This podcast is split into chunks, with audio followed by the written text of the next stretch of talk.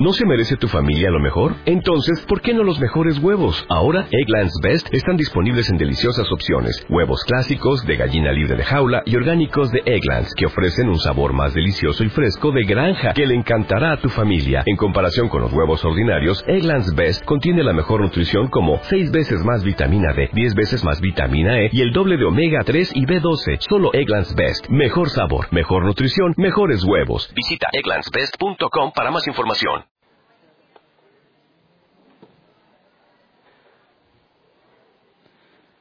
¿Cómo les fue los que tomaron fin de semana largo la semana pasada? Espero que lo hayan disfrutado. Los más espirituales que nos quedamos aquí, también lo disfrutamos. Estuvimos estudiando un tema muy importante en fundamentos y fue la liturgia. Definimos qué era la liturgia y vimos eh, por qué hacemos lo que hacemos cuando nos congregamos, ¿verdad? Y quisiera que recordáramos brevemente lo de la liturgia porque vamos a ver uno de los objetivos principales que buscamos en la liturgia de la iglesia. Cuando hablamos de liturgia, dijimos que según el diccionario de la Real Academia Española, la liturgia es el orden y la forma con la que se llevan a cabo las ceremonias de culto en las distintas religiones. Entonces, cuando hablamos de la liturgia nos referimos a orden y forma de lo que hacemos cuando nos congregamos aquí. Y es lo que estuvimos estudiando, ¿verdad? Dijimos que era importante haber hablado primero sobre el día de reposo, porque nos reunimos en domingo, después hablar sobre los débiles y fuertes en la fe, las responsabilidades que tiene cada, cada lado, y después hablamos sobre la liturgia, dejando en claro que era parte de la diáfora, ¿verdad? De lo que la Biblia no especifica eh, con precisión y que queda a criterio del individuo o la congregación en cómo se lleva a cabo eso. Dijimos también que encontrábamos, aunque, no, aunque la Biblia no describe orden y forma de lo que debemos de hacer, y por consecuencia hay libertad en las distintas congregaciones en cómo se lleva a cabo sus reuniones, dijimos que sí había lineamientos principales en la escritura, ¿verdad?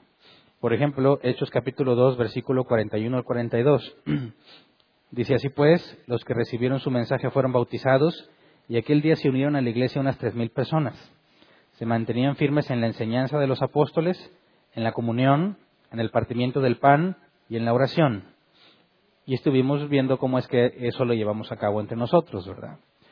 Dijimos que la parte de perseverar en la enseñanza de los apóstoles o en la doctrina de los apóstoles es la predicación, la predicación bíblica, la predicación expositiva. Vimos que el partimiento del pan se refiere a la mesa del Señor o simplemente a compartir entre ellos lo que tenían. La oración vimos cómo la llevamos a cabo aquí en las reuniones de domingo o en las reuniones de miércoles y agregamos también que según 1 de Corintios 14, 26 dice que concluimos hermanos que cuando se reúnan cada uno puede tener un himno, una enseñanza, una revelación, un mensaje en lenguas o una interpretación. Todo esto debe hacerse para la edificación de la iglesia. Vimos cada punto, pero lo menciono para eh, recordar que agregamos la parte de cantar a la liturgia, ¿verdad? De manera que estemos cumpliendo con la predicación, la comunión, el partimiento del pan. No lo hacemos cada reunión, ¿verdad? Pero sí lo hacemos. Eh, la oración y el cantar alabanzas. La, escritura habla sobre salmos e himnos. Entonces vimos que bíblicamente estamos cumpliendo con los lineamientos especificados en la escritura, pero el orden y la forma de hacerlo puede tener variaciones entre congregaciones, ¿verdad? Incluso dentro de la misma doctrina bíblica que pueda tener una iglesia reformada, van a encontrar diversidad en la manera en que se lleva a cabo las reuniones cuando se congregan, ¿verdad? Y dijimos que eso no debe generar problema entre nosotros. Pero el día de hoy quiero que nos enfoquemos en uno de los objetivos que está mencionado en Hechos 2.42, la comunión entre ellos. Así que el tema de hoy es la comunión. Vamos a hablar de lo que bíblicamente significa esto, porque cuando hablamos de la comunión, eh, se refiere a una, palabra en específico que es koinonia, que se traduce, según la concordancia Strong, así, compañerismo. Y si tú consideras simplemente con esta definición que la koinonia es compañerismo, eh, algunas cosas de la iglesia van a ser claras y otras van a ser muy confusas. De hecho, se corre un riesgo muy grande de llegar a conclusiones que se despegan de la escritura partiendo solamente de esa definición. Por ejemplo, vamos a Salmo 133, 1 al 3, Reina Valera 60. que los que sean cristianos ya de varios años seguramente han escuchado este mensaje y se lo saben de memoria de perdido el versículo 1 de este pasaje, que dice, mirad cuán bueno y cuán delicioso es habitar los hermanos juntos en armonía. Reina Valera 60, porque los que ya son de generaciones pasadas, así se lo saben, ¿verdad? Nada más leíamos la Reina Valera 60. Pero dice el versículo 2 y 3, es como el buen óleo sobre la cabeza, el cual desciende sobre la barba, la barba de Aarón, y baja hasta el borde de sus vestiduras. Como el rocío de Germón que desciende sobre los montes de Sión, porque allí envía Jehová bendición y vida eterna. Y aquí hace la comparación entre lo eh, hermoso que es ver a un sacerdote ungido, que en este caso habla de Aarón, y como el aceite que se escurría sobre él hablaba de una eh, autoridad o representación que Dios le concedía, y luego hace una comparación también con los montes de Sión, específicamente el rocío de Germón, que es una montaña donde el rocío se acumulaba y bajaba en corrientes de agua, eh, se asimilaba, o sea, se veía eso como una forma en que Dios derramaba sus bendiciones, y dice que el habitar los hermanos juntos en armonía es eso.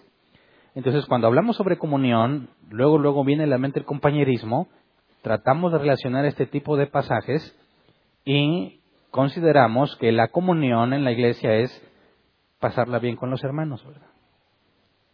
Es eh, estar en armonía. Y cuando hablamos de armonía, muchos entendemos de felicidad, de risas, ¿verdad? De bienestar. De manera que cuando se busca la armonía en la iglesia, por la comunión en el cuerpo de Cristo, algunos tienen en mente la idea de que todo tiene que ser felicidad, de que todo tiene que ser una buena convivencia, y nunca estarían dispuestos a sacrificarla. Por ejemplo, ninguno quiere juzgar al otro porque se va a acabar la armonía. Ninguno le dice sus verdades al otro porque se va a acabar la armonía. Dicen eso es contrario a la buena comunión entre cristianos. ¿Por qué arruinas el momento haciéndole ver a alguien un error? ¿Por qué mejor no te quedaste callado para preservar la armonía. El que pretenda ser bíblico va a tener muchos conflictos en esto, porque le van a decir que destruye la comunión entre creyentes por causa de la escritura. Y entonces se llegan a extremos como decir, cuando se encuentran conflictos o actitudes erróneas, en nombre de preservar la comunión entre creyentes, la armonía, están dispuestos a decir, mira, tú tienes tu verdad, yo tengo mi verdad, lo importante es que nos amemos. Y hacen de la escritura algo totalmente subjetivo y relativo. Nadie tiene la razón, cada quien tiene su razón. Así que lo importante es que nos amemos y que estemos en paz. Hay que preservar la sana convivencia, dice. Y todo eso en nombre de tener comunión unos con otros. Pero eso es un grave error. Porque hablar de la comunión que describe la escritura sí implica un bienestar y una armonía en ese sentido, pero es mucho más que eso. Y cometemos el error de querer estar felices cuando nos reunimos y todo aquello que parezca perturbar esa felicidad lo vemos como de parte del maligno, es algo del diablo. Y si una persona se encuentra con una situación donde tiene que decir la verdad, lo ven como una, una persona que genera división en la congregación. ¿Me explico? Ahora, algunos lo hacen con muy buena intención. Quieren preservar la comunión en la iglesia. Pero el problema es que no se entiende claramente qué es la comunión de la cual habla la Escritura. De hecho, el entender la palabra koinonia va a resolver conflictos que eh, afectan al cristiano dentro y fuera de la congregación. Por ejemplo, siempre está el eterno dilema de si yo puedo tener amigos incrédulos o no. Algunos dicen que sí y otros dicen que no. Dicen, ¿cómo puedes tener amigos incrédulos? ¿Qué comunión tiene la luz con las tinieblas?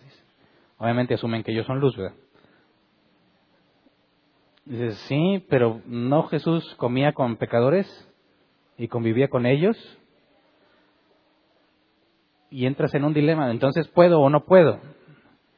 Bueno, precisamente el tema de hoy va a resolver de forma indirecta ese tipo de conflictos, porque el entender lo que la palabra oinonia significa y la manera en que la debemos aplicar bíblicamente debe traer claridad en este asunto y sobre todo lo que hacemos aquí. Porque el objetivo de la liturgia tiene que ver también con promover la comunión. Y no se trata de mantenernos felices y entretenidos. No sé si me explico. Algunos con tratar, tratar, o sea, tratando de que la reunión sea amena y genere un buen ambiente, están dispuestos a sacrificar la verdad bíblica, ya sea recortándola, omitiéndola para que no la escuches, o modificarla para que te sea agradable, con aras de tener un ambiente propicio. Pero eso no es lo que la escritura demanda. Así que necesitamos eh, profundizar en lo que esa palabra significa en el original, cómo es que la escritura nos enseña la forma en que debemos tener comunión y entonces poder resolver varios conflictos que podemos presentarnos o pueden presentarse dentro o fuera de nuestras congregaciones. Vayamos primero a lo que dice Filemón, bueno, lo que dice Pablo en la carta a Filemón en los versículos 4 y 6. Dice, siempre doy gracias a mi Dios al recordarte mis oraciones, porque tengo noticias de tu amor y tu fidelidad hacia el Señor Jesús y hacia todos los creyentes. Pido a Dios que el compañerismo que brota de tu fe sea eficaz por la causa de Cristo mediante el reconocimiento de todo lo, de todo lo bueno que compartimos. Y aquí la palabra compañerismo, que según la NBI dice compañerismo que brota de tu fe, la palabra compañerismo es koinonia. que la, que la eh, Strong traduce o define como compañerismo. Pero quisiera que viéramos cómo lo describe el diccionario Helps. El diccionario Helps dice así, es aquello que se comparte en común como base del compañerismo. así que nos dicen dos cosas totalmente distintas. Una cosa es el compañerismo y otra cosa es lo que el diccionario Helps dice, que es la base en común que genera ese compañerismo. Así que tendríamos que definir qué es lo que dice la Biblia al respecto. ¿Es el compañerismo en sí o la base que genera el compañerismo? ¿Y por qué es importante entender la diferencia? Para empezar, consideremos que Pablo está diciendo aquí que el compañerismo que brota de tu fe, y yo quiero hacer una aclaración porque la NBI pone una palabra que no está en el original. La palabra brota no está en el original. Sin embargo, eso no hace que la traducción sea defectuosa, porque cuando ves en el original dice el compañerismo de tu fe, no que brota de, de tu fe, y ese de tiene que ver con pertenencia. De manera que Pablo está diciéndole a Filemón que ese, esa coinonia pertenece a la fe, es algo de la fe. Por eso decir que brota de la fe no es del todo incorrecto, ¿verdad? Están tratando de transmitirte lo que Pablo está diciendo. Y para nosotros es importante notar que esta coinonía o coinonia que tiene que ver con el compañerismo y la comunión es algo propio de la fe en Jesús. No es algo que tú generas. No es algo que tú haces. Es algo que pertenece a la fe. Pero si habláramos solamente de compañerismo, eh, sería muy complicado entonces explicar si es algo que brota de la fe, ¿puedo yo en mi trabajo tener compañerismo con los que están alrededor mío, aunque no son cristianos? Y eso es lo que lleva a algunos cristianos a volverse ermitaños y decir, no, yo no me mezclo con los incrédulos, yo no hablo con ellos y lamentablemente yo confieso que así era yo. Si tú encontraras a alguien de los que trabajó conmigo en mis tiempos de empleado, y creo que ya pasó alguna vez, me dijeron, oye, me encontré a alguien que te conocía de aquellos años y me dijeron que eres un pésimo compañero, que eras prepotente y no querías hablar con los que no eran como tú. Y es verdad. Porque a mí me enseñaron que no puedo tener compañerismo con los incrédulos. Así que decían, oye, cumplió años un Godínez cualquiera en la oficina, ¿verdad? Cumplió años él, vamos a reunirnos. No, yo no voy, yo soy cristiano. Oye, va a haber una posada. Yo no voy, yo soy cristiano. Oye, un convivio para fortalecer el equipo. Yo no voy, yo soy cristiano. Yo pensaba que era más espiritual hacerle eso, pero ¿qué, percibían los demás de mí cuando les digo eso? O sea, este es, él está acá, Hernán está acá y nosotros estamos acá. No le llegamos, no se puede juntar con nosotros porque lo contaminamos. Por eso es importante notar que Pablo nos está diciendo primero que el compañerismo es perteneciente a la fe. Y lo, reconoce en, Filemón. De hecho, el versículo 1 dice que la iglesia se reúne en su casa. Y Pablo le dice que ese compañerismo ha sido de beneficio a todos los creyentes, porque al reunirse en su casa, Filemón tenía esa peculiaridad, ese compañerismo que brota de la fe en ese sentido, que beneficiaba a todos. Pero tendríamos que ver, por ejemplo, 2 Corintios 6:14, Reina Valera 60, cuando se nos hace una advertencia en cuanto con quién tenemos comunión. Dice, no os unáis en yugo desigual con los incrédulos, porque qué compañerismo tiene la justicia con la injusticia y qué comunión la luz con las tinieblas. Y ese es el pasaje que muchos usaban como base, como yo lo hacía, para decir yo no puedo tener amigos que no sean cristianos, porque yo soy luz y ellos tinieblas.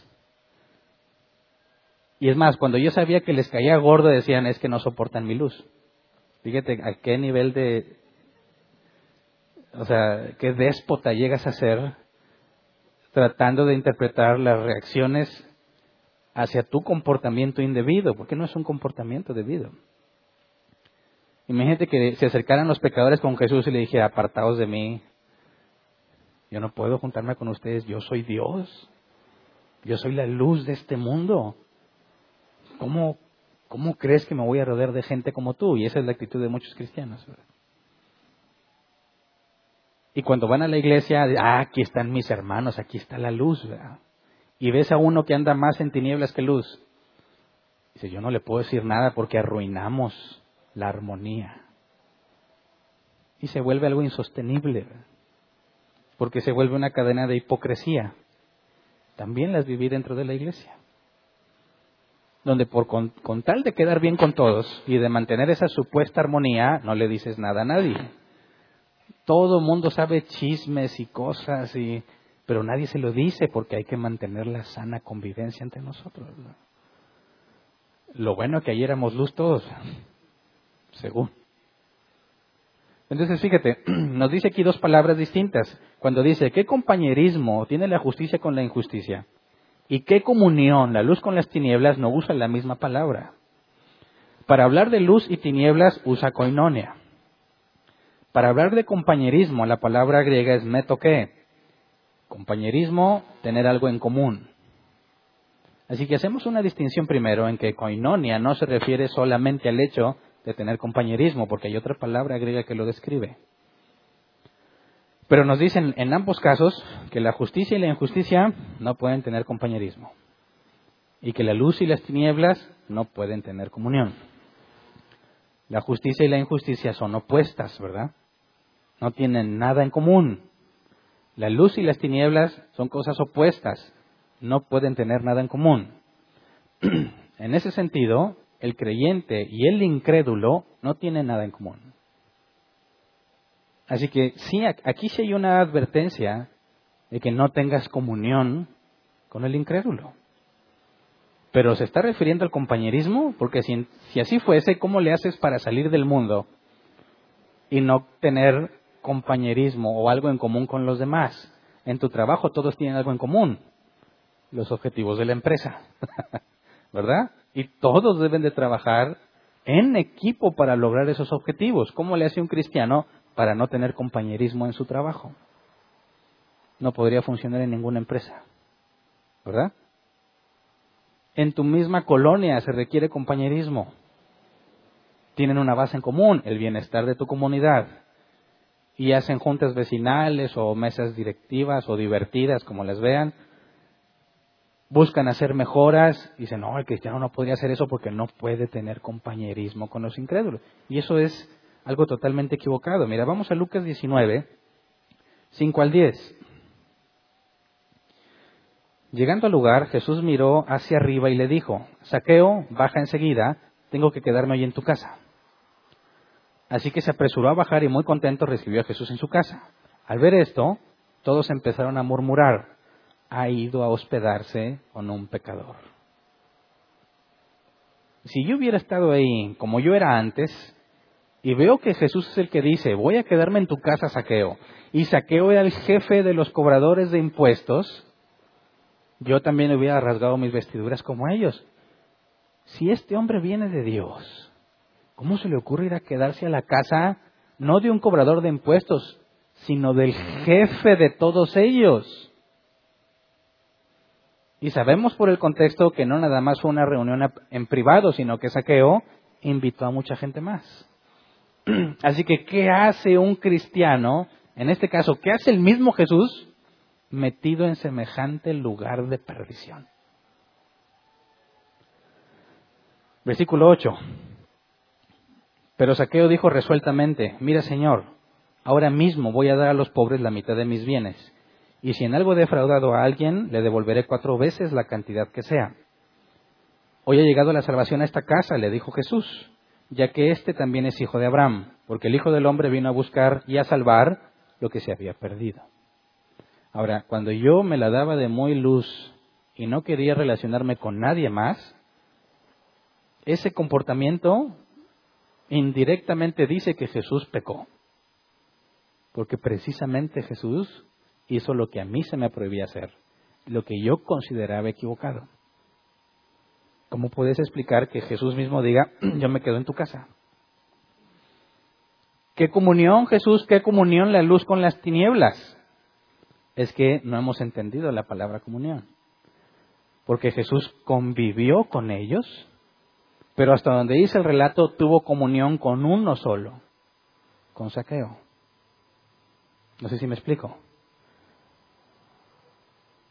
Lo que tenían todos en común era la alegría de saqueo, ¿verdad? Todos estaban dispuestos a estar ahí y hablar con este hombre tan peculiar, ya sea que lo conocieran o no, ¿verdad? Con Jesús. Y Jesús no se resistió a tener compañerismo, a convivir con ellos. Sin embargo, puedo asegurarte que con el relato, al menos saqueo, fue convertido por Dios. Y en todo ese lugar, al menos Jesús y Saqueo tuvieron comunión. Pero Jesús no tuvo comunión con ningún otro. Y todos aquellos que no eran regenerados tuvieron comunión entre ellos, pero no comunión con Jesús ni con Saqueo. Por eso hay que hacer una distinción entre el simple compañerismo, la simple idea de convivir y lo que la comunión es. Fíjate bien, la, definición del diccionario Helps nos dice de forma muy acertada que koinonia es lo que se tiene en común, la base del compañerismo. De manera que koinonia es aquello que hace que, o es aquello que provoca el compañerismo entre algunos. Y lo que dijo Pablo en la carta a Filemón es que proviene de la fe, pertenece a la fe. Así que si hablamos de los cristianos, primero, ¿qué tenemos todos en común? Haciendo un lado el hecho de tener compañerismo, el convivir unos con otros, ¿qué tenemos en común todos los cristianos? Primero de Corintios 1:30. Pero gracias a Él, ustedes están unidos a Cristo Jesús, a quien Dios ha hecho nuestra sabiduría, es decir, nuestra justificación, santificación y redención. Todos los cristianos de todo el mundo, todos los que nacieron de nuevo somos uno en Cristo. ¿Me explico? Esa es la base de nuestra comunión. Quiero explicarme un poco más a detalle más adelante. Pero todo hijo de Dios es uno solo en Cristo. Así que yo no le digo hermanos nada más a los que veo que tienen evidencia de ser cristianos entre nosotros. Tendrías que decirle hermano a cualquier persona en todo el mundo que tenga evidencia del nuevo nacimiento. Es tu hermano en Cristo. Y la comunión es en el cuerpo de Cristo. También debes tener comunión con ellos. También debes reconocer que la comunión es universal en la iglesia de Cristo. No se trata de que yo tengo comunión aquí con árbol plantado y no con otra iglesia. Eso es absurdo, porque todos tenemos la misma cosa en común. Somos uno en Cristo. Para ser uno en Cristo, fuiste regenerado, transformado. Ahora, vamos a primera de Juan 1, 5 al 7. Dice, este es el mensaje que hemos oído de Él y que les anunciamos. Dios es luz y en Él no hay ninguna oscuridad. Si afirmamos que tenemos comunión con Él, pero vivimos en la oscuridad, mentimos y no ponemos en práctica la verdad. Pero si vivimos en la luz, así como Él está en la luz, tenemos comunión unos con otros y la sangre de su Hijo Jesucristo, perdón, Jesucristo nos limpia de todo pecado. Y aquí debe de poner un poco más claro qué es la comunión. Porque si realmente dices que tienes comunión con Jesús, con Dios, deberías estar en la luz. ¿Qué es tener comunión con Dios? ¿Que tienen compañerismo? No. Que tienen una misma base. ¿Cómo es que yo tengo comunión con Dios? Porque soy uno en Dios. Es, su Espíritu Santo está en cada persona que fue regenerada, ¿verdad? El Espíritu Santo es Dios. ¿Qué tengo yo en común con Dios? Su Espíritu.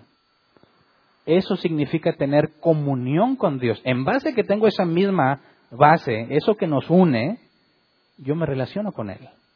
Sin esa base no podría relacionarme con Él. El hombre natural es opuesto a las cosas de Dios. No puede entender las cosas de Dios porque se deben de discernir espiritualmente. No busca lo bueno. Es esclavo, cautivo a la voluntad de Satanás, esclavo del pecado. No puede tener comunión con Dios, es opuesto a todo lo que Dios representa, a todo lo que Dios es. Pero el que nació de nuevo tiene comunión con Dios en el sentido de que esa relación que tiene para con Él se basa en algo en común, y es que nos hizo uno en Él. ¿Se acuerdan en Juan 17 la oración de Jesús que analizamos hace tiempo? Padre, te pido que ellos sean uno como tú y yo somos uno. ¿Se cumplió o estamos esperando a que se cumpla? Se cumplió, porque por medio del sacrificio expiatorio de Cristo somos uno en Él. Esa oración se cumplió, ¿verdad? El punto es que somos muy negligentes en hacer la parte que nos corresponde y mostrar la luz que hay en nosotros con nuestro hermano o con nuestro prójimo simplemente. Pero es un hecho, somos uno en Cristo. Y nuestra comunión con Dios se basa en eso común. La comunión, como dice el apóstol Juan en el versículo 7, por eso, si vivimos en la luz, así como Él está en la luz, tenemos comunión unos con otros. Porque si todos estamos en Cristo y yo estoy en Él, yo tengo en común lo mismo con todos los demás cristianos. Por eso hablar de comunión tiene que ver con eso en común que tenemos. Y de ahí brota el compañerismo.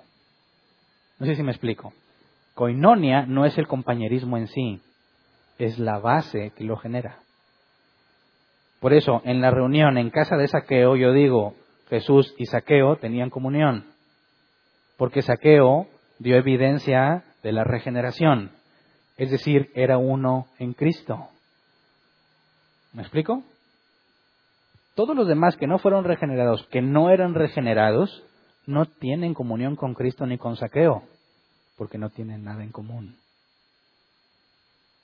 Tenían comunión entre ellos, porque todos son hijos del diablo. ¿Me explico? Entonces, ¿cómo entendemos la comunión en la iglesia? ¿Se trata de venir y que la pasemos bien? Claro que no, es algo mucho más profundo que eso. Sí, incluye el que la pasemos bien, pero no es eso. Y por eso tenemos que entender que los hijos de Dios tienen comunión con Dios y entre ellos porque somos uno. De esa manera es imposible que tengas comunión con el incrédulo. ¿Me explico? Fíjate, es un sentido práctico. Si Jesús, él mismo propuso ir a la casa de saqueo, ¿no sabía que se iba a meter en problemas morales con los que se veían más limpios que los demás? Sí, como quiera les da una lección. Y nosotros debemos imitarlo. Así que no cometas el error que yo cometí.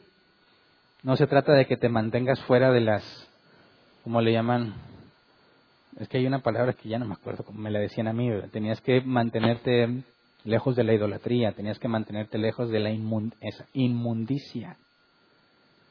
Porque tú ya no eres inmundo. Aléjate de los pecadores porque tú ya no eres pecador. Afectas tu testimonio. En ese caso ya descartabas a Jesús y dices, Jesús aquí, aquí pecó. Dice, bueno, era humano, dicen algunos. Claro que no. Si era verdaderamente humano y verdaderamente Dios. Y la Biblia deja en claro que fue humano pero sin pecado. Así que no puedes decir que es pecaminoso el comportamiento que Jesús tuvo. ¿Cómo vas a hacer luz en las tinieblas si las evitas a toda costa?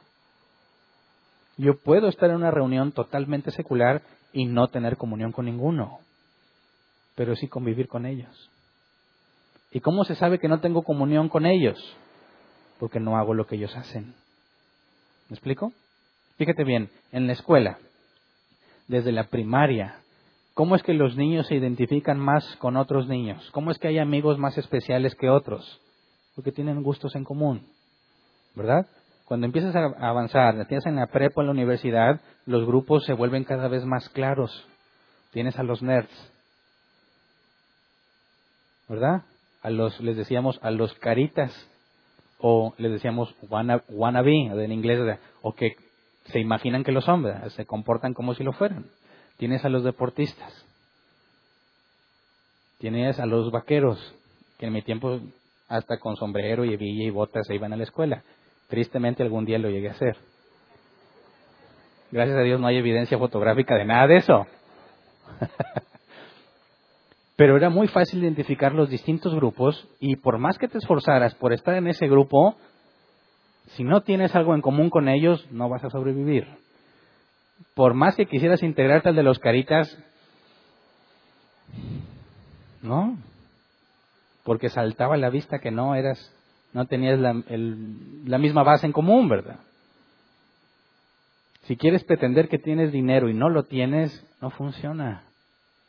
Si quieres pretender que eres deportista y no haces deporte, no funciona. No puedes tener comunión con los deportistas si eres totalmente un nerd, que es donde mayormente estaba yo. Y me esforcé por brincarme a otros grupos, no se puede. Ya cuando empiezas a madurar, esas líneas empiezan a disiparse, ¿verdad? Ya no te enfocas en con quién estoy así, que mi grupito, ya empiezas a avanzar en la universidad, entras al ambiente laboral y sabes que eso no tiene mucho sentido, pero aún así sigue habiendo grupos de aquellos que tienen cosas en común, ¿verdad? Así que yo puedo convivir con alguien y no tener comunión con ellos. Porque cuando yo estaba, por ejemplo, entre los nerds, hablas cosas de nerds, ¿verdad? Si alguien hablaba de algún descubrimiento interesante, nada más a nosotros nos interesaba. Cualquier otro diría que aburrido. De manera que jamás querrían tener compañerismo con nosotros, porque no les interesa lo que a nosotros nos interesaba. Por ejemplo, en nuestra cultura casi todos juegan fútbol y casi todos saben mucho fútbol y yo soy uno de los más grandes ignorantes del fútbol. No me interesa y nunca me ha interesado. Y normalmente es un problema que yo enfrento. Cuando se reúnen los hombres a platicar de qué hablan, de fútbol, no tengo nada que decir al respecto. Absolutamente nada. ¿Puedo tener comunión con ellos? No. ¿Puedo estar ahí oyendo, no, que este y que el otro y que la final y que no, y que era penal o no? Me hablan en otro idioma. Y puedo, si todos se ríen, pues me río, ¿verdad? Ah, ja, ja, ja. Nomás que no me pregunten si entendí, porque no entendí nada. Pero eso es parte de estar conviviendo, ¿verdad? Lo mismo va a pasar en un ambiente secular. Oye, vamos a celebrar a alguien, ellos van a estar tomando, bebiendo o fumando, y yo voy a estar ahí sin nada en la mano, normalmente para evitar un mal testimonio, porque si yo vi a todos con cerveza, y Anán tenía un vaso. ¿Qué tenía ahí? Van a querer preguntarle a Dios que les revele, ¿verdad? O al diablo vas a estar ahí y vas a asegurarte de que dejen, dejar en claro que tú no estás haciendo lo que ellos hacen. Me ha tocado, muy, alguna vez me inventaron un programa de televisión hace mucho. Y al final todos los que formaban parte del panel se abrazaron, ¿verdad? yo dije, muchas eran mujeres, yo no puedo. Para empezar, ¿cómo le voy a explicar a mi esposa, número uno, que andaba ahí así abrazado de una señora? ¿Qué van a opinar de mí los que sepan que siendo pastor estoy en eso? Así que se ve rara la foto porque en la foto todos están así y yo estoy a un lado así. No puedo tener comunión en ese sentido, pero sí convivo con ellos. Si estoy ahí donde están, pero no tengo comunión con ellos, porque lo que a mí me interesa, a ellos no les interesa. Y si yo empiezo a hablar de lo que a mí me interesa, les voy a empezar a hablar de Biblia. Y como ellos no creen, ni siquiera creen en Dios, no les interesa, evito esos temas. Porque nada más generas discusiones muchas veces. Entonces, sí, puedo estar ahí como Jesús estuvo en muchos lugares donde se practicaba el pecado, rodeado de gente pecadora, pero él nunca tuvo comunión con ellos, ni un compañerismo basado en, en una base en común. Somos totalmente distintos. ¿Se explica o me explico qué es comunión en ese sentido? Bíblicamente hablando, cuando los cristianos se reúnen, tienen la misma base común y se supone que tienen los mismos intereses, agradar a Dios. Y eso genera un compañerismo que ningún incrédulo va a poder soportar, que a ningún incrédulo le va a interesar, porque ellos no quieren nada con Dios. ¿Me explico? Una de las primeras ocasiones en las que me di cuenta que no podía tener comunión con mis amigos seculares fue mi primer fiesta de cumpleaños cuando me hice cristiano. En mi ambiente, lo he dicho muchas veces, la fiesta se mide en cartones, decimos acá, la cantidad de cerveza que hubo. Si tú querías saber si una fiesta había sido buena, tenías que preguntar por cuántos cartones, cuántos paquetes de cerveza hubo. 50 cartones. ¡Oh, cómo me perdí ese pachangón! No, pues estuvimos ahí, no estuvo tan, tan buena porque nada más hubo dos cartones. Ah, qué bueno que no fui. Ahora, yo como recién convertido, seguía mi cumpleaños, yo invité a todos mis amigos. ¿Qué esperaban mis amigos que iba a ver en mi fiesta de cumpleaños? Tomada. Así que yo de, antemano les dije, pero no va a haber nada de alcohol. De mis veintitantos, de, de siempre, de andar en la bola siempre, de hacer todas las cosas juntos siempre.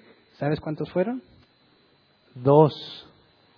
Dos horas más tarde de la fiesta, simplemente a decirme que aunque no estaban de acuerdo, que me había convertido en un amargado, simplemente llegaron a decirme, oye, felicidades y ya nos vamos. ¿Por qué? Porque no tenemos la misma base. No teníamos ya nada en común. Me di cuenta que no me apreciaban a mí, sino los momentos que podíamos estar juntos. Y el momento en que saben que esos momentos ya no los van a tener, ya no eres, ya no eres importante. No hay ningún interés en preservar tu amistad. Por eso es, es correcto decir no debes tener comunión con los incrédulos. Porque sabes qué, no se puede. No se puede. Uno de los dos va a estar sufriendo.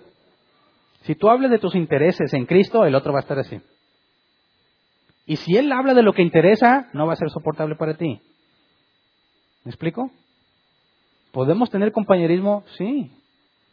¿Puedo asistir a la reunión de alumnos de no... Sí.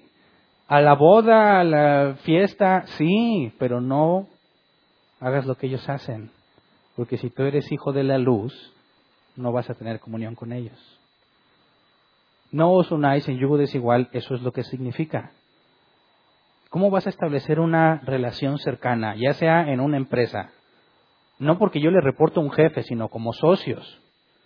En un matrimonio en algún plan de trabajo donde dependemos de muy de cerca uno del otro a tomar decisiones, no se puede, va a haber un conflicto inevitable, porque cuando tú trates de hacer las cosas por el camino bíblico, no va a querer. ¿Por qué? Porque no trae mucho beneficio, ¿verdad? Hacer las cosas que Dios manda no trae un beneficio palpable muchas veces.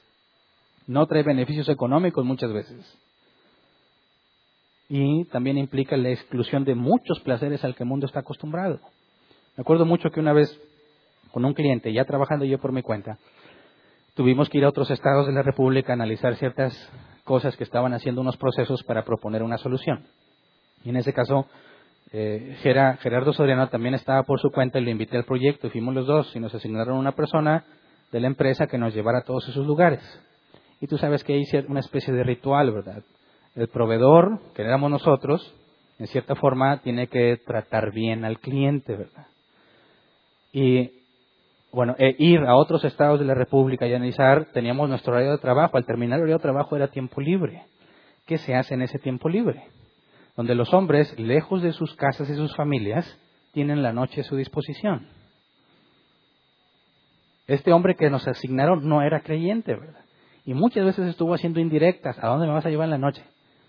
¿A dónde? Yo conozco lugares muy buenos aquí. Ahí me recomendaron unas muchachas de allá. Dijera yo nomás nos veíamos, no decíamos nada. Cuando llegaba, oye, ¿qué onda? ¿Dónde vamos a ir? Nosotros no hacemos eso. Vamos a dormir, vamos a descansar. Hay mucho que hacer mañana. Nosotros no tomamos alcohol. No nos vamos a esos lugares. No te vamos a invitar a nada de eso. Si quieres, cenamos algo. Ah, no, dice, Primero dijo, bueno, discúlpenme, discúlpenme, pero luego anduvo hablándole a otros, oye, quién me ayuda, que me saquen de aquí, y ya consiguió otro que se lo llevara a pasear a donde él quería, ¿verdad? Y yo me pasé por la mente, a lo mejor no nos van a querer dar el proyecto, porque en nuestra cultura eso es muy importante, ¿qué tanto le das? ¿Qué tanto lo paseas? Y muchas veces así escogen al proveedor. Pero Dios es bueno y misericordioso. Y el trabajo que hicimos consideraron que era bueno y eso no afectó para nada. Años después lo corrieron por ese tipo de actividades y otras más vergonzosas que hacía. Así que, aunque quieras, aunque quieras, no puedes tener comunión con el incrédulo si naciste de nuevo. Pero no confundas comunión con compañerismo. ¿Me explico?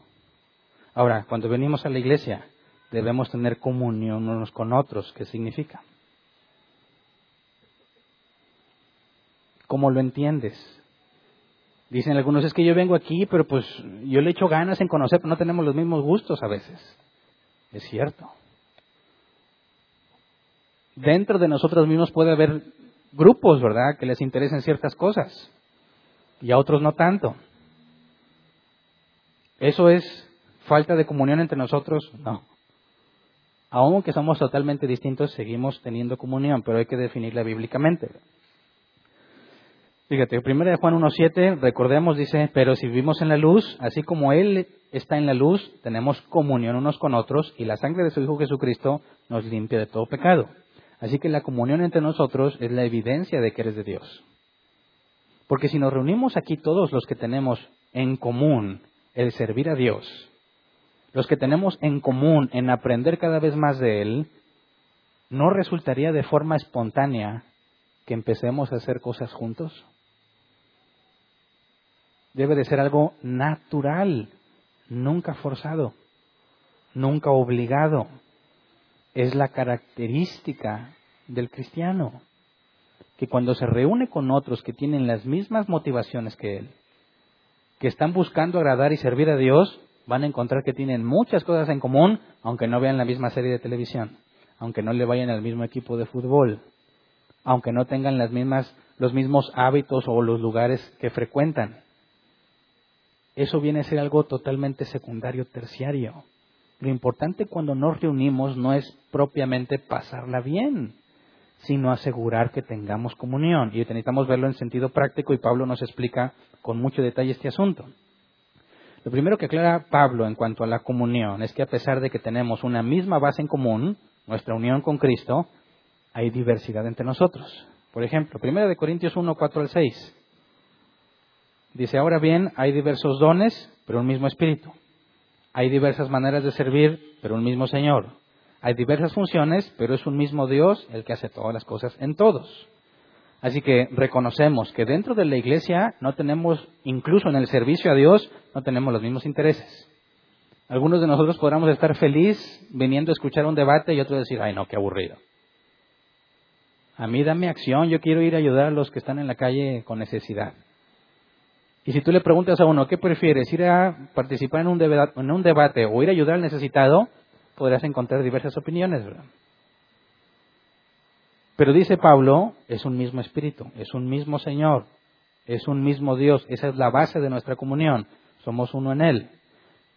Luego, vamos al versículo 12 y 13, donde utiliza la ilustración del cuerpo humano. Dice, de hecho, aunque el cuerpo es uno solo, tiene muchos miembros y todos los miembros, no obstante ser muchos, forman un solo cuerpo.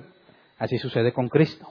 Todos fuimos bautizados por un solo espíritu para construir un solo cuerpo, ya seamos judíos o gentiles, esclavos o libres, y a todos se nos dio a beber de un mismo espíritu. Fíjate cómo resalta lo que tenemos en común y al mismo tiempo que somos diferentes.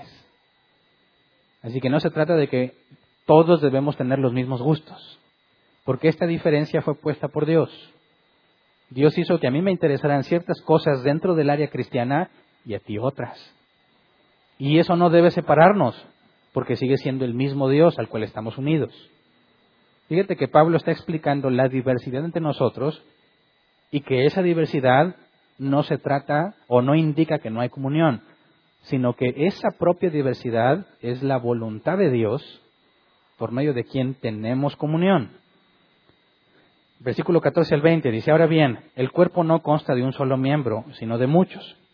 Si el pie dijera, como no soy mano, no soy del cuerpo, no por eso dejaría de ser parte del cuerpo.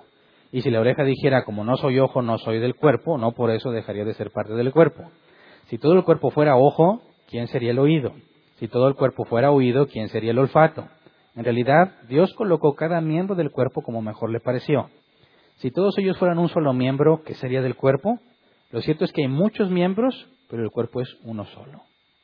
Así que no buscamos eliminar las diferencias entre nosotros, sino resaltarlas, porque eso es lo que Dios te dio. Esa es la diferencia que puso en ti, porque el hecho de que tú seas así nos beneficia a todos los demás. Lo mencioné cuando estuvimos hablando en la liturgia, una pregunta al final, que les dije, no me usen a mí como referencia a lo que hacen mientras cantan. Porque algunos tienen ganas de levantar las manos y voltean a verme a mí. Y yo les dije, yo en mi manera de ser, no voy a levantar las manos. Eso para mí no expresa ninguna alegría ni ningún sentimiento. Las levantaré si la policía me dijera o cosas así, ¿verdad? Pero dentro de aquí, el momento de cantar, para mí levantar las manos no significa nada. Y por eso no lo voy a hacer. No voy a, y les dije, no voy a fingir para que ustedes se animen. No, porque yo sería un hipócrita. Pero si a ti te nace hacerlo, hazlo. No trates de imitarme. ¿Me explico? Y dijimos, nomás no te aloques. Las diferencias en cada uno de nosotros no nos divide, porque tenemos la misma base, somos de Cristo. Nacimos de nuevo, ese es nuestro enfoque, esa es la razón de nuestra comunión, no el tratar de parecernos en lo que hacemos. ¿Me explico? Si algún día te dan la oportunidad de predicar, no me imites. Si entiendes por qué, ¿verdad? Porque la habilidad y la personalidad que Dios te haya dado va a beneficiar de una manera particular a la iglesia. Por cómo eres tú, si es que naciste de nuevo. Si vas a hacer un estudio, asegúrate que sea bíblico, pero no tienes que tratar de copiar al otro. Exprésalo como tú eres, porque eso es lo que trae beneficio a la iglesia. Solamente asegura que sea doctrina bíblica. tu forma de ser, tus gustos, si naciste de nuevo, fueron puestos por Dios. Y eso no nos divide, eso es parte de lo que Dios diseñó para que todos podamos hacer algo por los demás. Porque si tratas de imitar a uno, ya estás duplicando el trabajo y eso no es eficiente. Cada uno debe hacer lo que se le llamó a hacer, según las habilidades que se le dieron. Eso ya lo estudiamos en los dones, ¿verdad? Así que la diversidad en el cuerpo de Cristo está diseñada por Dios y no debes tratar de eliminarla, sino de resaltarla para el beneficio de todos. Luego, versículo 21 al 26. El ojo no puede decir a la mano, no te necesito. Ni puede la cabeza decir a los pies, no los necesito. Al contrario, los miembros del cuerpo que parecen más débiles son indispensables. Y los que nos parecen menos honrosos los tratamos con honra especial y se les trata con especial modestia a los miembros que nos parecen menos presentables, mientras que los más presentables no requieren trato especial. Así Dios ha dispuesto los miembros de nuestro cuerpo dando mayor honra a los que menos tenían. Pausa. ¿Qué significa esto? ¿Cuáles son las partes de nuestros cuerpos presentables y cuáles no? tus órganos internos nunca van a ser presentables, nunca los vamos a ver. ¿Son por eso menos importantes que tu cara y que tus manos? No, al revés. Son más importantes porque no están presentables. ¿Se entiende? ¿Qué tal si tu corazón estuviera present lo presentaras a todos los demás? Te mueres. Ah, es más visible la cara, es más visible la lengua, pero es más importante tu corazón aunque nadie lo ve. ¿Me explico? No cometamos el error de querer ser visible porque consideras que eso es importante. No, necesitamos al riñón, al hígado, al estómago. Y hay todo un mecanismo para protegerlos de manera que nunca salgan a la vista. Si no es visible lo que Dios te ha llamado a hacer, no significa que sea menos importante. ¿Me explico? Tienes que encontrar, parte de la comunión es encontrar qué es lo tuyo y hazlo como tú eres. No lo falsifiques, no pretendas ser algo que no eres. Y la liturgia en la iglesia tiene que asegurarse de que haya una comunión bíblica entre nosotros, en el enfoque y el sentido correcto. Ahora, cuando hablamos entonces de la comunión, tendríamos que decir que la comunión no es algo emocional, ¿verdad? No depende de cómo te sientes no es algo denominacional. Si no, yo no me junto con los bautistas. No es algo social o de estatus económico. No se trata de que vamos a ver tú por dónde vives y cuánto ganas y a ver cómo tienes comunión. Alguna vez estuve en una iglesia donde nos organizaron así. Donde tenías que estar dentro de un grupo que tuviera que ver con tu estatus social. O sea, hacían un, grupo de los más pobres. ¿eh? un grupo de los que más tenían. Y no era secreto el por qué tenían esas agrupaciones. Era el grupo nice, y luego el grupo, el grupo allá de los peores, y luego el no tan peor, y otros ahí medio de clase media, ¿verdad? Y decían, bueno, porque así van a tener mejor comunión entre ustedes. Claro que no. Claro que no, eso es totalmente absurdo. No es social ni económico, no es cultural tampoco yo debo tener comunión con cualquier persona en Cristo de cualquier parte del mundo, indistintamente de lo cultural. No nomás mexicanos con mexicanos o latinos con latinos. Y no es racial. O sea, no nos juntamos los prietos con los prietos. No debe haber distinción en ese sentido. La comunión es espiritual, porque la base es espiritual. Somos uno en Cristo. Así que eso debe ayudarnos a entender muchas cosas que tienen que ser puestas de lado a la hora que tenemos comunión unos con otros. Y quisiera leerte una serie de pasajes donde se explica cuál es la comunión entre cristianos. Primero, como iglesia, la liturgia no es un modelo cliente-servidor. O sea, no es yo vengo a la iglesia a ver qué me dan. Eso es totalmente antibíblico. Yo sé que puede ser muy tentador, entiendo la tentación que eso genera. Es decir, a ver, la gente va a venir, que se sientan bien. Queremos que el nuevo que venga aprenda, que no tenga dudas, que se vaya con algo que aprendió, ¿verdad?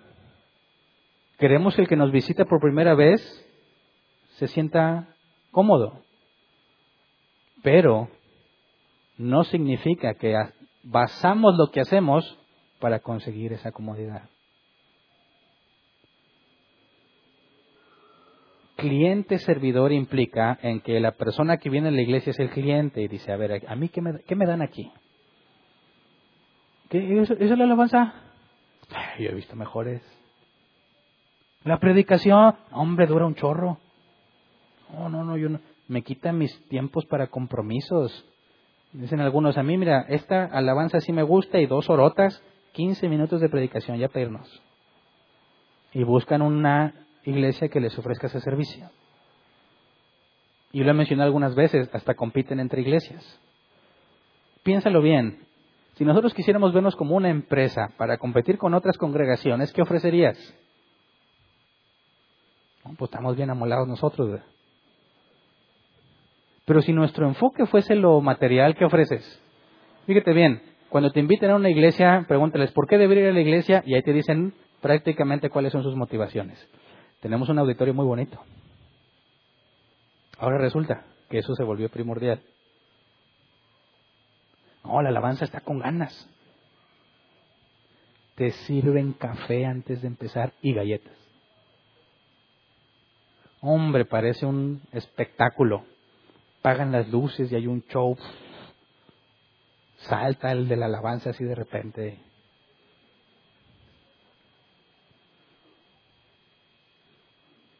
No sé si alguna vez lo pensaste. Oye, te invito a mi iglesia. ¿Por qué? ¿Qué le dices? Honestamente, ¿le presumirías nuestras confortables sillas? ¿La excelencia de nuestra alfombra en la plataforma? ¿Lo agradable de nuestro aire acondicionado que no tenemos? ¿Para qué invitarías a alguien a la iglesia? Ahí está la clave. ¿En qué se enfoca la iglesia? Lo primero que se te va a venir a la mente. ¿Y para qué deberías congregarte? ¿Para que te den algo? No, lo primero, si no conoces de Dios es para que conozcas al Dios de la Biblia. Lo segundo es para que te pongas a servir. Porque en eso consiste la comunión. Fíjate, Romanos 15, 1 al 3. Los fuertes en la fe debemos apoyar a los débiles, en vez de hacer lo que nos agrada. Cada uno debe agradar al prójimo para su bien, con el fin de edificarlo. Porque ni siquiera Cristo se agradó a sí mismo, sino que, como está escrito, sobre mí han recaído los insultos de tus detractores. Así que cuando nos reunimos a tener comunión, ninguno busque agradarse a sí mismo, sino edificarlo. Eso elimina de entrada a los clientes. ¿Verdad? Porque nadie viene en nadie puede venir y ponerse en posición de ¿qué me das? Ok, al principio no sabes ni qué onda, ¿verdad? Estás aprendiendo. Pero no porque seas nuestro cliente. Te vas a capacitar para que te pongas a edificar a los demás con lo que Dios te dio. La liturgia, lo que hacemos aquí, tiene que promover la comunión entre cristianos. No el, el modelo cliente-servidor. Tienes que venir y hacer algo por tu hermano. No vienes a agradarte a ti mismo. Vienes a agradarlo a Él con lo que Dios te ha dado. Por eso nosotros tenemos una regla. Todo miembro de la iglesia tiene que servir. ¿Tú crees que nada más se nos ocurrió porque sí?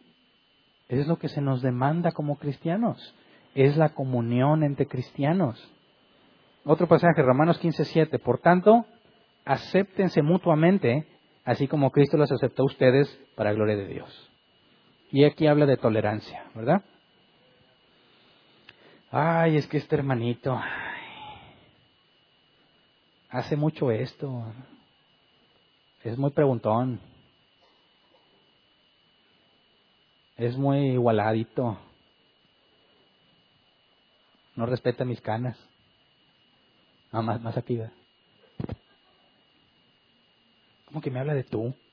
Señor pastor, por favor. Acéptense mutuamente. Busca lo bueno en tu hermano, que Dios lo aceptó. Él lo aceptó, no te pregunto a ti, ¿verdad? Y aunque pueda tener comportamientos que no te parezcan tan agradables, así lo aceptó Dios. Y la responsabilidad es acéptense. Yo no escogí a mi mamá ni a mis hermanos en la carne ni en Cristo. ¿Y sabes qué? si tú eres un verdadero hijo de Dios, vas a estar conmigo por la eternidad. Por la eternidad. ¿No me vas a aceptar tal como soy? Tengo muchos defectos y muchos errores. Y Dios ha prometido cambiarme.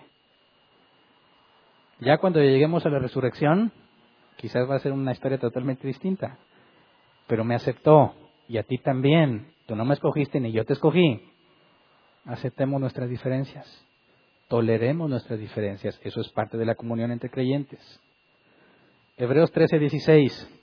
No se olviden de hacer el bien y de compartir con otros lo que tienen, porque esos son los sacrificios que agradan a Dios. También comparte con el que tiene necesidad. O si no la tiene, comparte de puro gusto. Algo que Pablo le felicitaba a Filemón, que abría su casa y que los creyentes eran beneficiados por esa coinonía o coinonia que brotaba de su fe. Al abrir su casa y congregarse ahí, todos eran beneficiados. Eso es comunión entre cristianos. Gálatas 1, perdón, Gálatas 6, 1 al 2. Hermanos, si alguien es sorprendido en pecado, cosa que es inevitable entre los cristianos, ¿verdad? Lamentablemente llegará alguien que vamos a pecar, unos más que otros, pero no puedes evitar pecar. Si alguien es sorprendido en pecado, ustedes que son espirituales deben restaurarlo con una actitud humilde. Pero cuídese cada uno porque también puede ser tentado. Ayúdense unos a otros a llevar sus cargas y así cumplirán la ley de Cristo. El tema del pecado está presente en todos nosotros, ¿verdad? Y en esta carne siempre va a estar presente en nosotros. Y tenemos una responsabilidad, ayudarte a llevar tus cargas. ¿Mm? No se trata de que aquí somos puros santos y tú que estás pecando muy seguido, ¿sabes qué? Ya no, no coincides con nosotros, ya no podemos tener comunión contigo. No, mi responsabilidad es ayudarte a llevar esa carga. Pero fíjate bien, ¿es el pastor el que las debe llevar o no? No, son los individuos. ¿Me explico? Si tu hermano peca, sabemos que ahí está Mateo 18 y ya lo estudiamos a profundidad. Mateo 18, 15 al 17, ve y habla con tu hermano a solas. Reconoce su falta, ahora tiene la responsabilidad de ayudarlo. Muchos ven eso como consejería, ¿verdad? Pero piensan que el pastor es el que aconseja solamente. Pero si tenemos que llevar las cargas los unos de los otros, eso es una tarea de todos. En ocasiones tendremos que confrontarnos unos a otros, ¿verdad? Y tendremos que decirnos la verdad aunque duela. ¿Eso elimina la comunión entre nosotros? No, es parte de. En ocasiones lloraremos con el que sufre y nos gozaremos con el que ríe. Y el hecho de haber llorado con el que llora no es dejar de tener comunión. Habrá días que celebremos y días en los que lamentemos juntos. Todo eso es parte de la comunión. Ahora, ¿podría alguien de nosotros, siendo un cristiano genuino, no tener comunión con el cuerpo de Cristo? Es imposible. ¿Verdad? Entonces, Romanos 14, 19, por lo tanto, esforcémonos por promover todo lo que conduzca a la paz y a la mutua edificación. Esa es la esencia de la comunión en el cuerpo de Cristo. Ahora dime, ¿cuán bueno y cuán agradable es habitar los hermanos juntos en armonía? ¿Es verdadero o es falso? Es verdadero, pero desde la perspectiva bíblica. Y el día en que alguien le tengas que decir su pecado en su cara, sigue siendo bueno y agradable a los ojos de Dios. Al que le confrontaron no va a ser tan agradable. Por eso la perspectiva que debemos considerar en esos pasajes es la divina, no la nuestra. Es muy, muy beneficioso que los cristianos se reúnan. Algunos van a salir peleados. Y es parte del beneficio. Algunos podrán coincidir en intereses particulares. Es necesario también y es sano. Pero ninguno puede decir que no tiene cómo convivir con los demás, que no tiene comunión con los demás. Ninguno se puede aislar de la congregación. Ninguno puede decir, no, pues yo no tengo nada en común, porque entonces no es cristiano. ¿Me explico? Así que cuando vengas aquí a las reuniones, tienes que tener en mente la comunión. Y cuando te digo que no planees tu día de manera que se acaba la reunión y ya tienes compromiso, porque te estorba en la comunión con nosotros. Necesitamos conocerte y que nos conozcas. Y como somos cada vez más, va a ser más difícil conocer a todos. Pero necesitamos esforzarnos en hacerlo. Cada área de servicio tiene actividades de recreación para conocerse. Y a lo mejor vamos a llegar con que los de venta se conocen muy bien. Y los ujieres se conocen muy bien. Y los maestros se conocen muy bien, pero un maestro no conoce a un ujier. Tenemos los campamentos donde se revuelven todos con todos, pero no todos van, y es una vez al año. Así que necesitamos que te esfuerces en tener comunión con tus hermanos. Muchos ya lo estamos haciendo cuando está celebrándose la reunión. ¿Los de multimedia están teniendo comunión con ustedes? Sí, aunque no les hablen. ¿Verdad? Porque ellos están beneficiándolos a ustedes en lo que está pasando. Los sugieres, los que están, además los que se fueron a cuidar los carros, ¿están teniendo comunión con nosotros? Sí, aunque no los vemos aquí. Porque nos están beneficiando. ¿Te das cuenta? Por favor, no seas pedante como yo era. No seas tan pésima persona que pisotee el Evangelio ante los incrédulos pensando que le hace un favor a Dios. Toda persona tiene la imagen de Cristo, sea cristiana o no, la imagen de Dios. Y es valioso por eso. Toda vida humana es igualmente valiosa. Toda vida humana merece nuestro respeto. No uses el nombre de Dios para pisotearlos, para despreciarlos o tratar de denigrarlos porque te consideras muy limpio. Convive con todos. No vas a poder tener comunión con ellos, con los no creyentes. Ten comunión con tus hermanos. Y enfoquémonos en servir, como ven. Vamos a ponernos de pie y vamos a orar.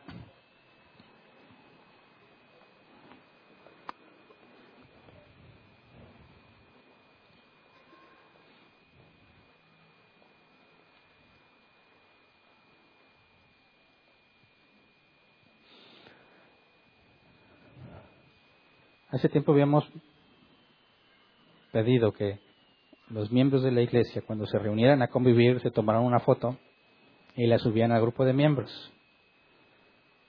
Como siempre, cuando lo sugieres, empieza a ver la rachita en que la hacen, ¿verdad? Y luego ah, ya nadie lo hace. Y no sé si nada más les faltó subir la foto o ya ni se juntan.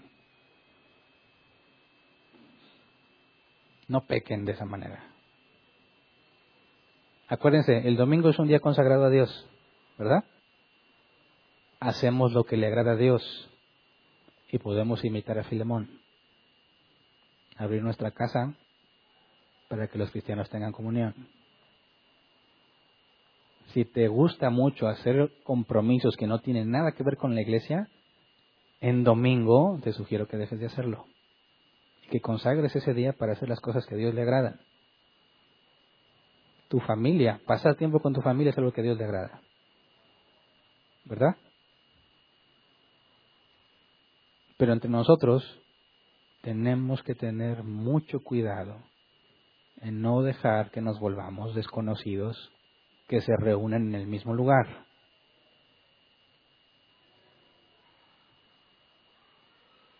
No te juntes siempre con los mismos. Si vas a estar subiendo la foto de que te juntas, pero siempre son los mismos, es el mismo problema. Muéstrale a los demás que estás haciendo tu parte. Que quizás tiene la cara de que es muy serio. Pero ya cuando entra en confianza, lo conoces como realmente es. Yo sé que a mí me van a invitar muchas veces porque por el puesto que tengo entre ustedes. Pero a mí nunca se me va a olvidar que antes de tener la responsabilidad que tengo, nadie me invitaba a ningún lado. No hablo de ustedes, sino en otra parte. Y siempre me decían, pues es que esa carota que tienes, hermano, no motiva a acercarse a platicar. Mi hija, cuando las yo voy a recogerla todos los días. Y cuando sus compañeros me ven, dicen, uy, tu papá me da miedo. Y yo me esfuerzo en, en tener una cara normal, pero no, como que no puedo muchas veces, ¿verdad? Y le pregunto a mi hija mayor, bueno, ¿y tú qué opinas? Dicen, hombre, no te conocen.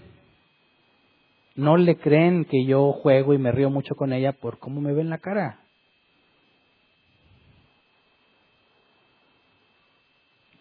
Esforcémonos en cambiar las caras, pero invítalo aunque su cara no parezca que tiene ganas de que lo invites te vas a llevar una sorpresa, porque si es hermano en Cristo, van a tener mucho en común.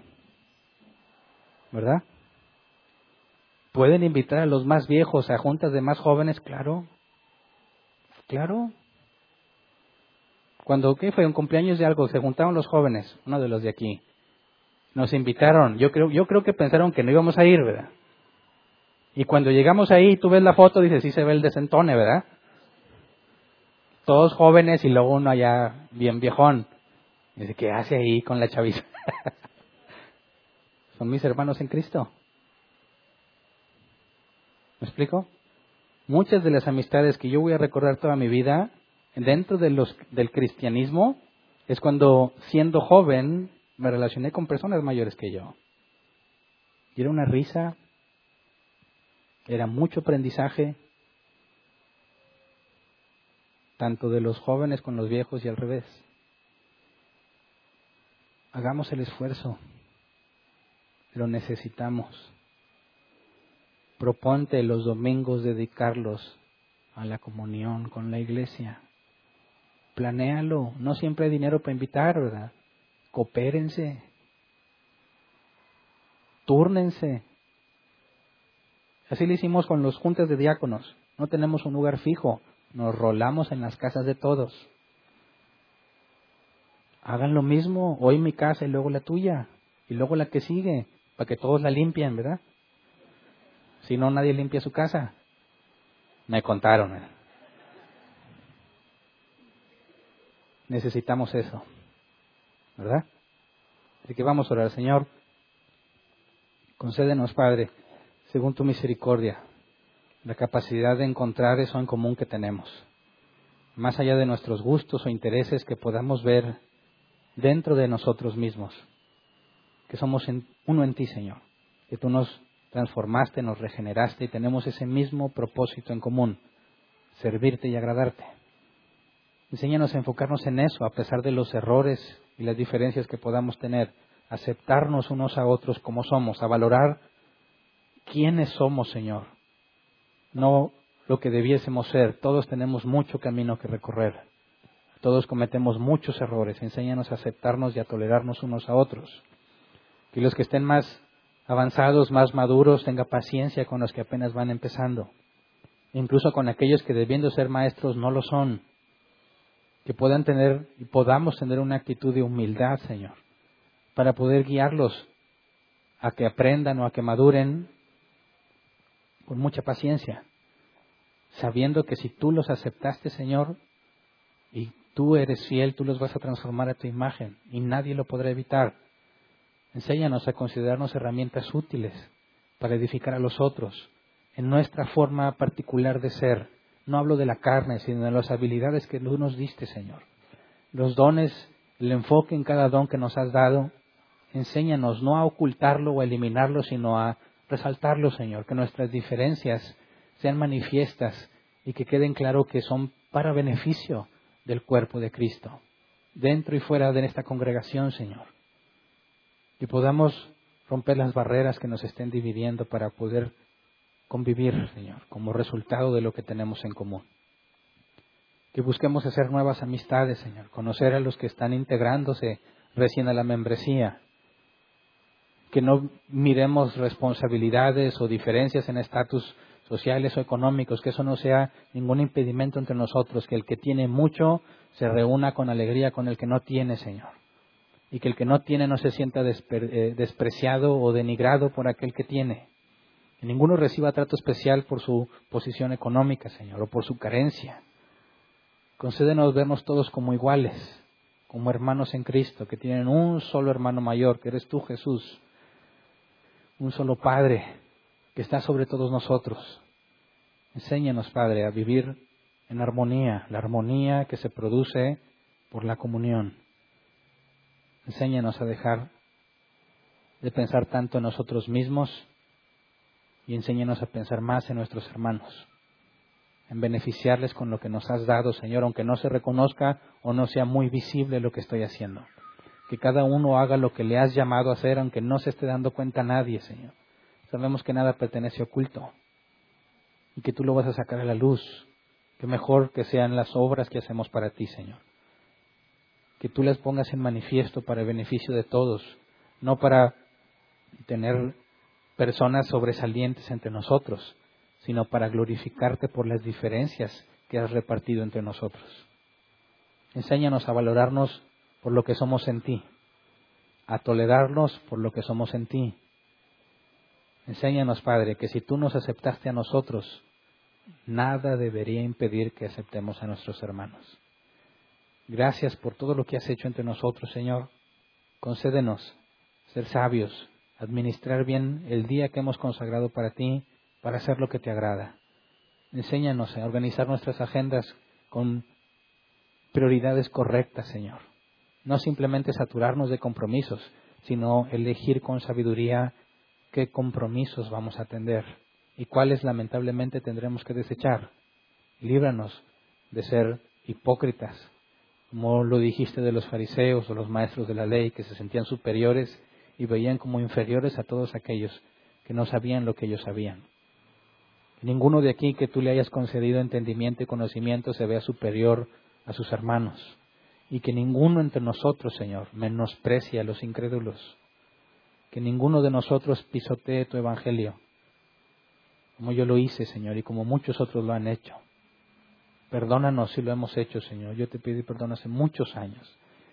Líbranos de cometer semejantes atrocidades para con aquellos que basan el conocimiento que tienen de Dios en nuestro comportamiento. Que podamos mostrarte a ti, Señor, bíblicamente hablando, que podamos ser como tú. Seamos imitadores tuyos, Señor. Te lo pedimos en nombre de tu Hijo Jesús. Amén. ¿Pueden sentarse? Pasemos a la sección de preguntas. Eh, dijimos que íbamos a hacer una serie de cambios en la sección de preguntas. Quiero recordárselos. No sé si ya tengan listo el contador regresivo, pero la idea es que en el proyector se va a poner la cuenta regresiva de los 15 minutos que tenemos. El objetivo es que no rebasemos esos 15 minutos y que se administren con sabiduría, ¿verdad? Si alguien entre nosotros va a hacer un comentario, va a tener a la vista todo el tiempo que está consumiendo, y que le está perjudicando el que tenía una duda genuina. Por eso la intención es que nos abstengamos de comentarios, para que nos enfoquemos en resolver dudas. Y si, por ejemplo, ya van, quedan 10 o 15 segundos, no diga uno, yo alcanzo a hacer mi pregunta porque ni siquiera vas a alcanzar a formularla en 10 o 15 segundos, ¿verdad? De hecho, evita las formulaciones extensas donde me das el contexto histórico y luego el contexto cultural y luego la situación y luego me dices la pregunta porque a los demás ya les quitaste tiempo para poder resolver sus dudas. Así que nos vamos a enfocar por esa razón principalmente en resolver dudas. Ya veríamos más adelante si llegaríamos a tener tiempo para comentarios, pero por lo pronto no, ¿ok? Entonces, los que nos acompañan en línea, ellos van a tener oportunidad de preguntar si los 15 minutos no se consumieron. Ellos tienen los jueves una sesión de preguntas y respuestas donde yo los atiendo y ahí pueden resolver sus dudas. Pero si aquí terminamos las preguntas y aún queda tiempo suficiente, se va a dar oportunidad a los que nos ven en línea. ¿Ok? Ahora sí, si alguien tiene una pregunta, levante su mano. No es necesario que te muevas, te llevan el micrófono, permaneces en tu lugar, esa es tu pregunta lo más clara y concisa posible para poder administrar bien el tiempo. ¿Ok? ¿Alguien tiene una duda? Levante su mano, por favor. Ahí había dos, bueno, ahí hay otro para que se vayan preparando. ¿Y una corrección? ¿Se puede? En lugar de pregunta. ¿Sí? Por ejemplo, como aquella vez que, decía sobre cesárea o cesarea. Aquí es el mismo caso, eh, es eh, coinonía o coinonia, Hernán o, Hernán, Es, cuestión de acentos, El griego tiene cuatro, al menos cuatro acentos, y, el acento que, se, que viene en las transliteraciones es agudo, es decir, si se pronuncia los graves no se, no se pronuncian y los rudos sí se pronuncian como H, como en pecado es, es hamartía. Además es corrección. ¿Podrías decirnos si es coinonia o coinonía? Coinonía. Coinonía. Muchas gracias por la aclaración. ¿Alguien más?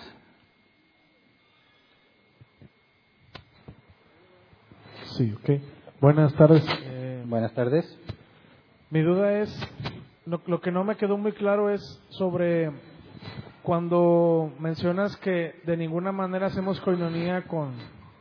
¿Te refieres a la, la coinonía que se genera por lo, el despapaya que hacen los que no son cristianos? No. ¿O no puedo tener coinonía en nada? Por ejemplo, con otro músico, alguien que tiene algo en común, ¿sí se puede existir ese tipo de convivencia aunque no sean cristianos? Bueno, por eso si te hay un pasaje donde usa dos palabras, cuando dice qué, compañerismo tiene la justicia y la injusticia y qué comunión la luz con las tinieblas. En ese caso se demuestra el mismo punto en, el uso de ambas palabras, pero sí hay una distinción entre tener compañerismo con alguien porque tienes algo en común, por ejemplo, si tú te dedicas a la música, podrías tener cosas en común con otro músico aunque no sea cristiano. Eso es compañerismo. Cuando la Biblia habla de comunión, se va a la base de que somos uno en Cristo. Y no se trata de que tengamos gustos afines, sino que nuestra motivación primera es agradar a Dios y servirlo. Así que un músico creyente y un incrédulo no podrían tener comunión en ese sentido, porque uno toca para sostenerse o porque le gusta y el otro se supone que quiere glorificar a Dios. En ese sentido, nunca tendrían comunión. ¿Me explico? Solo compañerismo. Gracias. ¿Alguien más?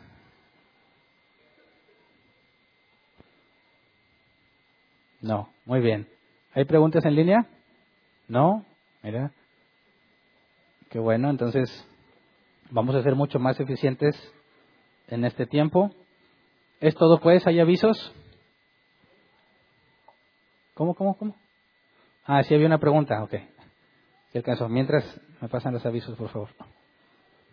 Gracias.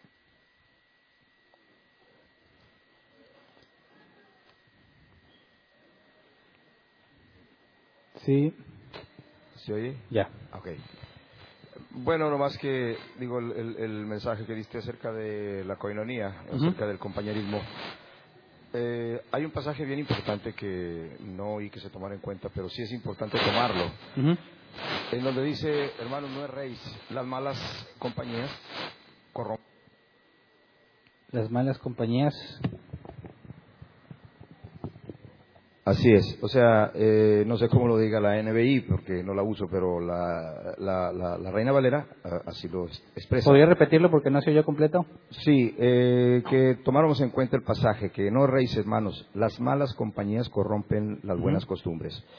Entonces, sí hay ciertas compañías a las que debemos evitar, por ejemplo, yo, yo, yo tengo eh, comunión con mis compañeros de trabajo, ¿verdad? Cuando platicamos en las cosas eh, referente al trabajo y y creo, creo, me, me, he sentido halagado en, en, su compañerismo conmigo, más sin embargo no acudo a donde ellos a veces se reúnen. Eh, eh, algunas veces, bueno, ya no, ahorita ya no, ¿verdad? Pero algunas veces hasta jugué fútbol con ellos. A mí sí me gusta el fútbol. Qué bueno. Y, y, jugué con ellos. Pero, pero, pero, o sea, no sentía yo, eh, así, este, espiritualmente hablando, no sentía una paz de irme con ellos cuando se iban a tomar cerveza. O sea, ¿qué sentido tenía yo irme a, que una vez ya entrados ellos en, el vicio, pues obviamente que se suelta la lengua y la mente ya, ya no tiene control. Entonces, ahí en ese sentido yo creo que aplica este pasaje. Hermanos, no erréis. Las malas compañías corrompen las buenas costumbres. Sí, obviamente tenemos que cuidar ese tipo de actitudes, ¿verdad?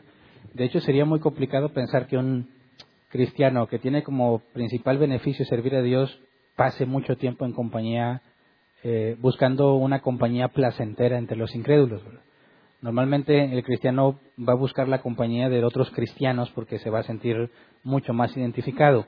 De manera que cuando un cristiano convive mucho más por placer, es decir, yo los ejemplos que puse eran principalmente de trabajo, ¿verdad? Donde se nos demanda, incluso por contrato, que tengamos compañerismo con todos los miembros de la organización. Pero si hablamos del ámbito personal, habría que, el cristiano tendría que analizarse si él prefiere pasar tiempo con sus amigos incrédulos que con compañía cristiana, porque hablaría de un problema entonces de, negligencia quizás en búsqueda de santidad.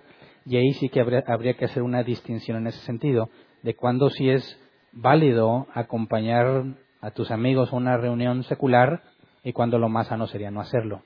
Pero eso lo veremos, si Dios quiere, más adelante cuando estemos estudiando eh, la parte individual. Al, acabar con la parte de la iglesia o lo que, eh, lo que refiere a la congregación, vamos a ir a hablar de lo individual. Y ahí tiene que ver con la búsqueda de santidad, el separarte de ciertas amistades que pueden traer mucho perjuicio. Eh, pero ya veremos más adelante ese tema con detalle. Gracias. Ok. Entonces, ahora sí, voy a los avisos. Personas que nos visiten por primera vez. Mari Garza, eh, Dina Osorio, Gerson Osorio y Miguel García. ¿Podrían ponerse de pie, por favor, las personas que nombré? Uno, dos, tres, cuatro. Un aplauso. ¿Pueden tomar su lugar? Nos da mucho gusto que nos visiten. Estamos a sus órdenes en lo que podamos servirles. Eh, otro aviso, aviso. ¿Te preocupas por tu familia? Entonces, ¿por qué darles solo huevos ordinarios cuando pueden disfrutar de lo mejor? Eggland's Best, los únicos huevos con ese delicioso sabor fresco de granja, además de la mejor nutrición, como 6 veces más vitamina D, 10 veces más vitamina E y 25% menos de grasa saturada que los huevos regulares, además de muchos otros nutrientes importantes. Así que, dales los mejores huevos. Eggland's Best, mejor sabor, mejor nutrición, mejores huevos.